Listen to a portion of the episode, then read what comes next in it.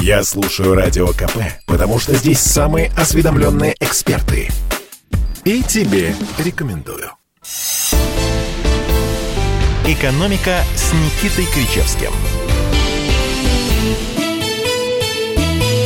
Не надо бояться больших расходов, надо бояться маленьких доходов. Джон Рокфеллер. Просто и понятно, с такой цитаты мы сегодня начинаем наш, вашу любимую передачу об экономике. Никита Кричевский, Алексей Иванов у микрофона. Здравствуйте, профессор, как слышно? Здравствуйте, Алексей. Послушайте, ну, Рокфеллер просто капитан очевидности. У меня сразу два замечания а, из последнего, из последнего замечания. Первое, я искренне, категорически поздравляю МФТИ. А, Америка признала МФТИ э, достойнейшим вузом, достойным в каком плане? В плане объявления против него санкций. Да, сегодняшняя мне, новость это. Да, мне искренне непонятно, почему в этот э, почетный список до сих пор не включены МГУ, Ленинградский, Петербургский госуниверситет, мой родной институт управления, который нынче Государственный университет управления, финансовый университет, почему не включен. Я понимаю, почему никогда не будет включен такой вуз, как Высшая школа экономики. Ну, это уже отдельная история. И второе замечание, опять же, из последнего, Владимир Владимирович уже позанимался спортом после ревакцинации. Я в понедельник делал вторую прививку и говорю, ну, можно мне на занятия-то сходить? Ну, что же вы, не будьте сатрапами. Они говорят, нет, Никита Александрович, три дня как минимум. Вот сижу в заточении. Владимир, а во-первых, Владимир Владимирович ревакцинировался, а не вторую прививку делал. То есть это уже третья. Во-вторых, это была назальная ревакцинация. Ну, а почему мне не могли сделать назальную прививку? Я тоже хочу спортом заниматься сразу после того, как прививку получу. Одним словом, вакцинируйтесь, и будет вам счастье. Вот смотрите, Кричевский в понедельник вакцинировался, жив, здоров и невредим мальчик Вася Бородин. Владимир Владимирович ревакцинировался уже на спорт ходил. А вы все переживаете и думаете, а, что вас чипируют или еще что-то произойдет. Вот то, что пробки в Москве 10 баллов, вот это да, это я понимаю. Но все остальное от лукавого. Приятно слышать, что вы, профессор, превратились в такого убежденного сторонника науки, вакцинирования, медицины. Ведь еще недавно... Нет, не превратился. Не превратился. Я исхожу из э, рациональных э, предпосылок, я исхожу из того, что а, действительно, действительно те, кто вакцинируется, ревакцинируется, если болеют, то болеют существенно легче в сравнении с теми, кто является убежденным антиваксером, это первое. А второе, ну, это, конечно, QR-коды. QR-коды, без которых, как я предполагаю, уже сложно жить, а в ближайшем месяце будет жить практически невозможно. Дорогой Никита Александрович, у нас сегодня не так много времени на обсуждение оперативной повестки, поэтому предлагаю а стремительно стремительно перейти к, к ней, тем более, что два очень таких важных события произошло, два черных лебедя пролетели на этой неделе, танец маленьких лебедей, такой в российской экономике. Первое, это, конечно... Кого не пугайте, ну зачем вы так, Алексей Ну вот давайте я расскажу, а вы уже опровергнете меня. Первое, это было однодневная распродажа а, российских акций, падение курса рубля после того, как агентство Bloomberg распространило информацию о якобы готовящемся вторжении России на Украину. Но уже на следующий день все как-то отскочило, и вроде бы э, война закончилась даже не начавшись. Ну и второе это... Перебью, перебью, перебью. Алексей Валерьевич, есть, э, насколько я вижу, неопровержимые доказательства того, что публикация в Bloomberg была проплачена. Иными Кем? словами, ангажированная. А публикация с интересом. Кем? Тем, кому выгодно, кому выгодна дестабилизация обстановки она была проплачена. Возможно, наследниками того человека, которого я цитировал в самом начале нашей передачи, Рокфеллерами, ну, Ротшильдами. Что они до такого не опустятся, о чем вы говорите? Я думаю, все существенно проще. Это а, какие-то украинские а, специалисты, в кавычках, в области а, нагнетания отношений между Украиной и Россией. Хорошо, и второй маленький лебедь, который танцевался на этой неделе и на прошлой в российской экономике, это, конечно, сообщение о возможном дефолте госкомпании Роснана, из которой год назад ушел Анатолий Чубайс, кстати, ровно год назад, 2 декабря это произошло. А вот сейчас э, прошли сообщения, что уже 1 декабря компания может не выплатить свои обязательства по облигациям в размере больше 4 миллиардов рублей. Никита Александрович, как такое стало возможным и кому придется за все это расплачиваться? Ваше мнение?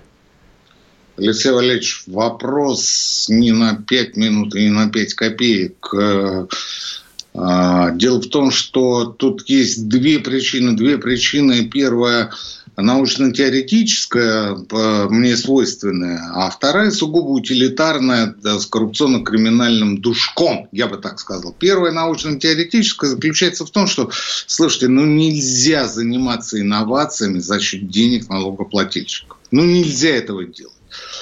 Есть масса неудачных примеров из 20 века а, в разных странах, а, примеров, которые должны были сказать нашим властям, тому же Владимиру Владимировичу о том, что нельзя этого делать. Категорически нельзя, потому что деньги налогоплательщиков, бюджетные деньги, испаряются, пропадают, исчезают, а на выходе может оказаться пшик.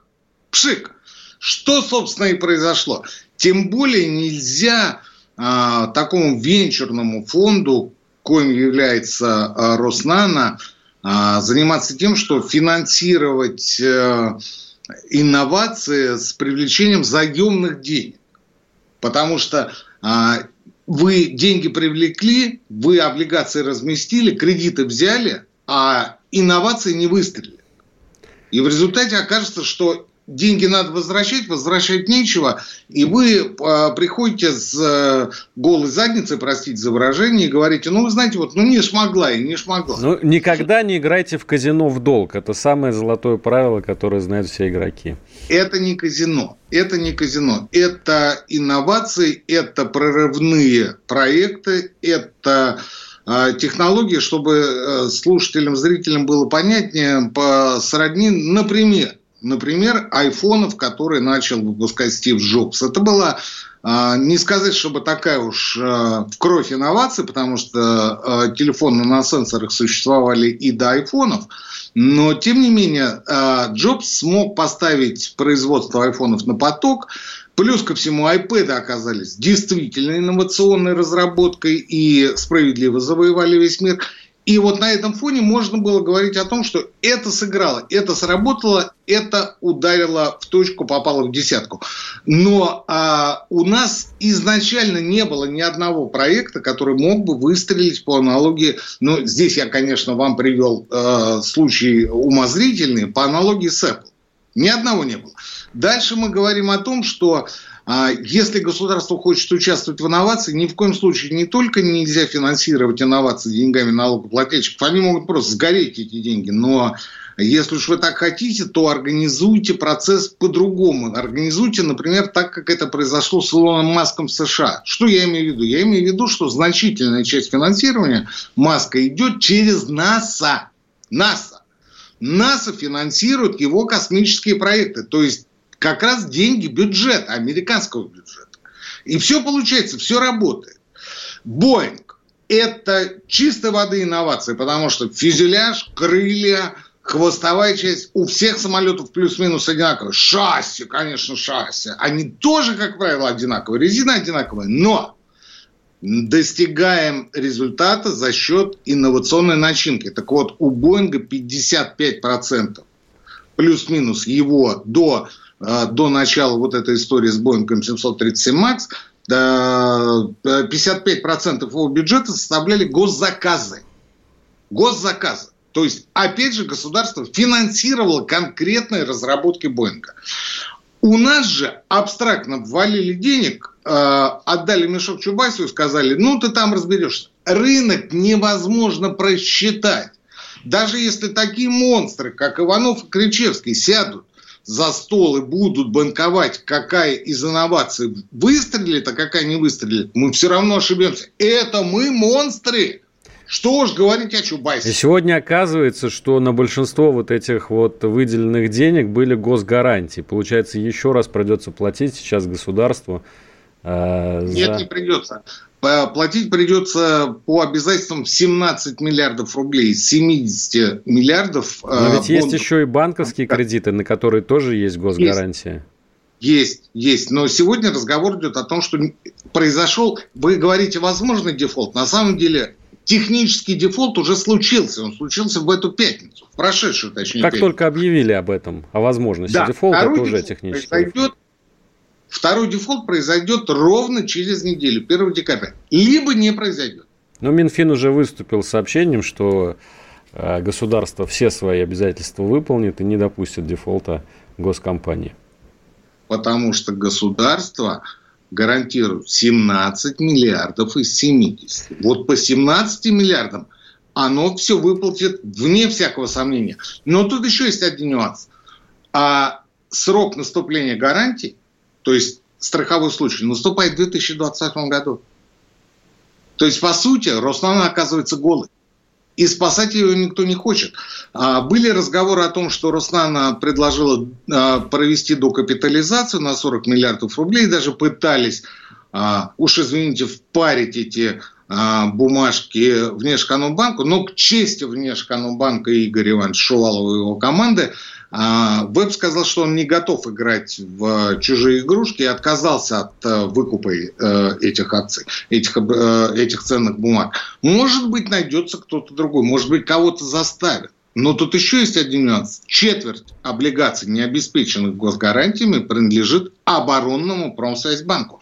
А это уже потенциальная угроза обороноспособности страны. Очень серьезная ситуация. Остается вспомнить, наверное, крылатую фразу Владимира Путина «А посадки-то где?» Ну, фраза в данном случае риторическая. Я думаю, что ответить на нее должны соответствующие органы. Сейчас мы ходим на небольшую паузу. Никита Крачевский, Алексей Иванов, в эфире радио «Комсомольская правда».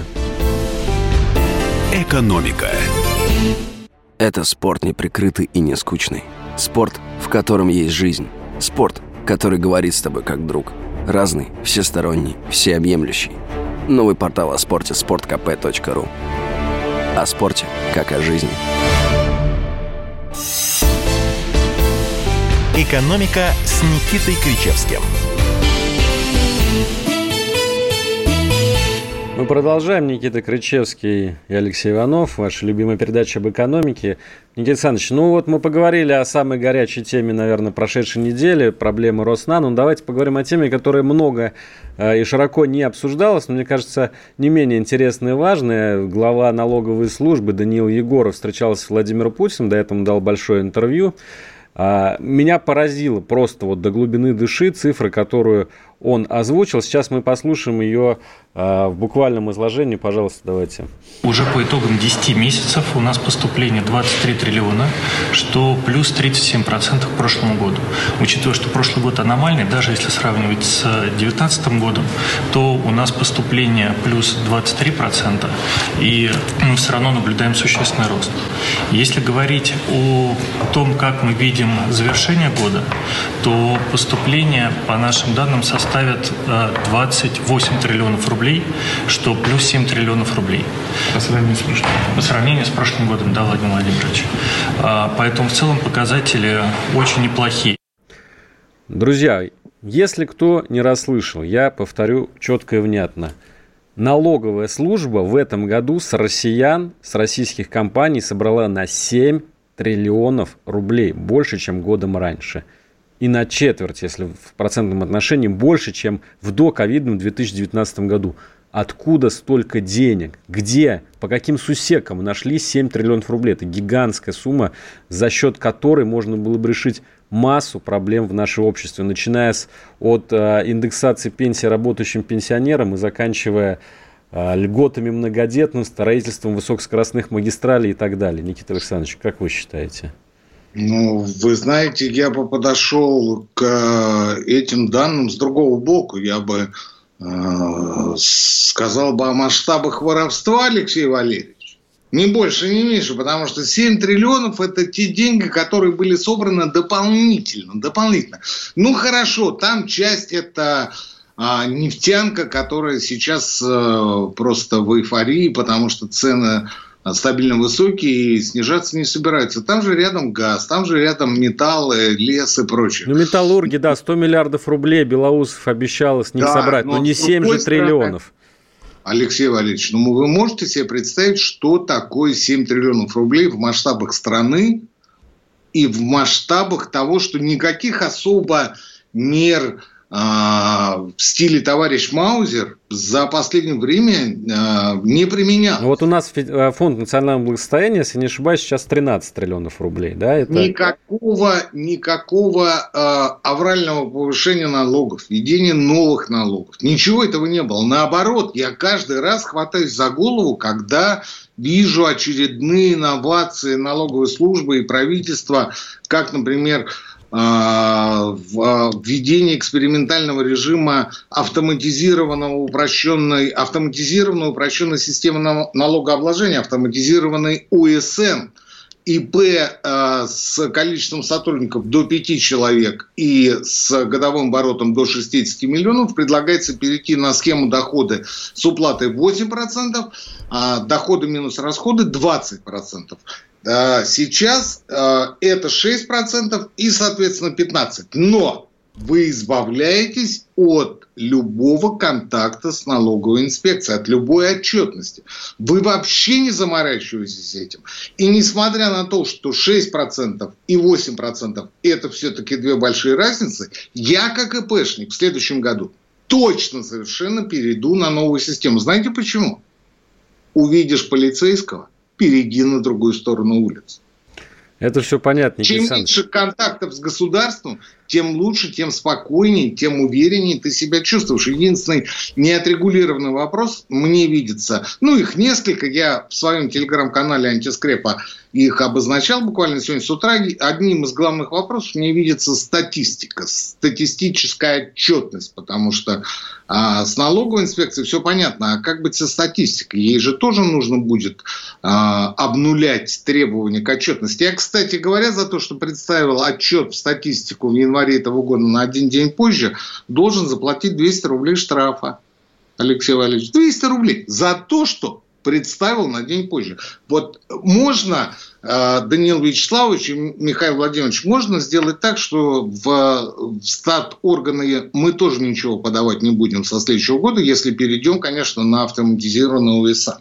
Ну, кстати... Но я к чему? Алексей Валерьевич, я к тому, что, я к тому, что там нет а, системы, простите, страховых взносов. Нет предполагается, что это будет компенсироваться за счет бюджета. И вот подобных новаций, когда на бюджет накладываются все новые и новые обязательства, у нас выше крыши. А вспомните а, налоговый вычет, новый очередной налоговый вычет за а, приобретение абонементов фитнес-клуба и за занятия спортом. То есть вот таких вот вещей, а, а расходы на ипотеку, вот таких вещей, связанных с компенсациями с бюджета, с каждым годом все больше. И несмотря на это, мы видим плюс 7 триллионов рублей. На 37% больше. Это что значит? Это значит, что воровство было атомным в предыдущие годы. Просто атомным, вы понимаете? И мы собираем всего лишь на 7 триллионов больше. Так у нас еще резервов, я вас умоляю, сколько? Никита Александрович, я охотно допускаю, что Федеральная налоговая служба сейчас самое эффективное ведомство в России – но вопрос-то в другом стоит. Вот собрали на 7 триллионов больше, чем ожидали, примерно. Что так. теперь с этими деньгами будут делать? Кто ими воспользуется? Они будут лежать э, в темном углу, как любит Антон Германович Силуанов, на черный день, на 2030 год, на 2045 год? Или мы все-таки начнем их тратить в э, пользу простого народа? Алексей Валерьевич, это не наша с вами тема не наша с вами головная боль. А куда эти деньги потратить, должна решить Государственная Дума и должно решить правительство. Возможно, это будут какие-то новые проекты, возможно, это будет инфраструктура, возможно, это будет интернет, возможно, это будет просто раздача денег а, тем же пенсионерам или малоимущим, или, может быть, электронные сертификаты на продовольствие. Почему нет? Почему нет? Не будем торопить события. Не будем торопить события, скажем лишь то, что а, Э, дело не в количестве денег, а дело в том, что есть порядок, наводится порядок. И вот это, мне кажется, наиболее а, качественным итогом и выводом работы ФНС за последние годы. А, э, и одновременно, а, напомните мне потом про Силуанова, и одновременно, и одновременно мы с вами сталкиваемся с ситуацией, когда, знаете, нам все последние годы говорили, ну вы работаете лучше, повышайте производительность, значит будет расти ВВП, значит будет больше денег в бюджет, значит будут больше пенсий. ВВП все последние годы рос плюс-минус на полтора процента в год. а налоги в бюджеты, взносы и пошлины увеличивались на 20. Вот в этом году мы видим, что э, поступления в бюджет выросли уже на 37%. Ну, на 37% ВВП наш не вырос. Значит, дело в другом. Значит, дело в том, что бюджет у нас формируется не столько за счет роста экономики, сколько за счет налоговой дисциплины и ответственности вместе с наказанием за налоговые правонарушения и преступления. А что касается Силуанова, я хотел закончить э, тему с Чубайсом и Силуановым вместе. Чубай, э, Чубайс еще в понедельник лично мне представлялся э, памятником, которого никто не посадит. Но вы знаете, сегодня среда, Алексей Валерьевич, я как-то вот начинаю сомневаться в том, что такой уж он памятник который посадить нельзя. В отношении Силанова приблизительно та же ситуация.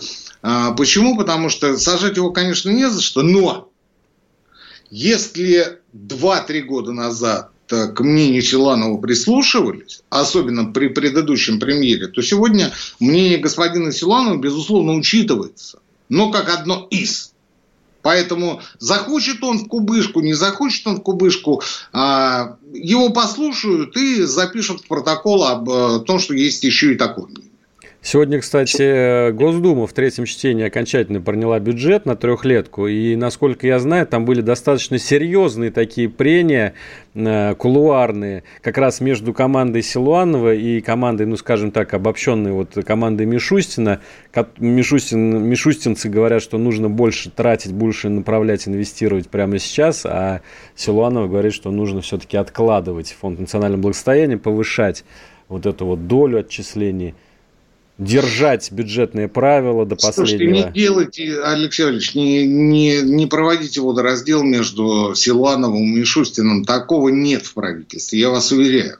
В правительстве есть, конечно, дискуссии, но это не значит, что там есть антагонисты. А вот с чем я могу согласиться и с чем могу поспорить, с вами, кстати говоря, так это с тем, что бюджет будет пересмотрен. А, и первый раз он будет пересмотрен в начале 2022 года. Давайте поспорим, Алексей Валерьевич. Мы с вами через несколько месяцев будем обсуждать изменения в бюджете. В какую сторону? А, Давайте начнем. В сторону увеличения расходов. Это ну, будет... потому что доходная часть выше, вы же сами сказали. А доход э, формировался исходя из прошлых данных. По итогам года будет больше денег, и, соответственно, расходная часть вырастет. Спорим? Никита Александрович, я с вами готов был бы поспорить, если бы я с вами был не согласен, но тут э, абсолютно это поддерживаю ваше... Хитрый, да. Никита ну, Александрович, у нас буквально полминуты остается. Я прошу вас анонсировать, о чем будет наша вторая часть нашей передачи, пожалуйста. Слушайте, пару программ назад я обращал ваше внимание на шикарный материал в одном деловом бизнес-издании, посвященный киберугрозам и защиту от киберугроз. И я тогда сказал о том, что а, я попрошу, чтобы автор этой публикации был приглашен к нам в эфир. Вы знаете, это произошло, это случилось, за что огромное спасибо и нашему руководству, и э, Александру Гостеву, который э, через несколько минут будет гостем нашей через программы. Через несколько минут в эфире лаборатория Касперского и Никита Крычевский. Никуда не расходитесь от ваших приемников. С вами были Никита Крычевский, Алексей Иванов. Экономика.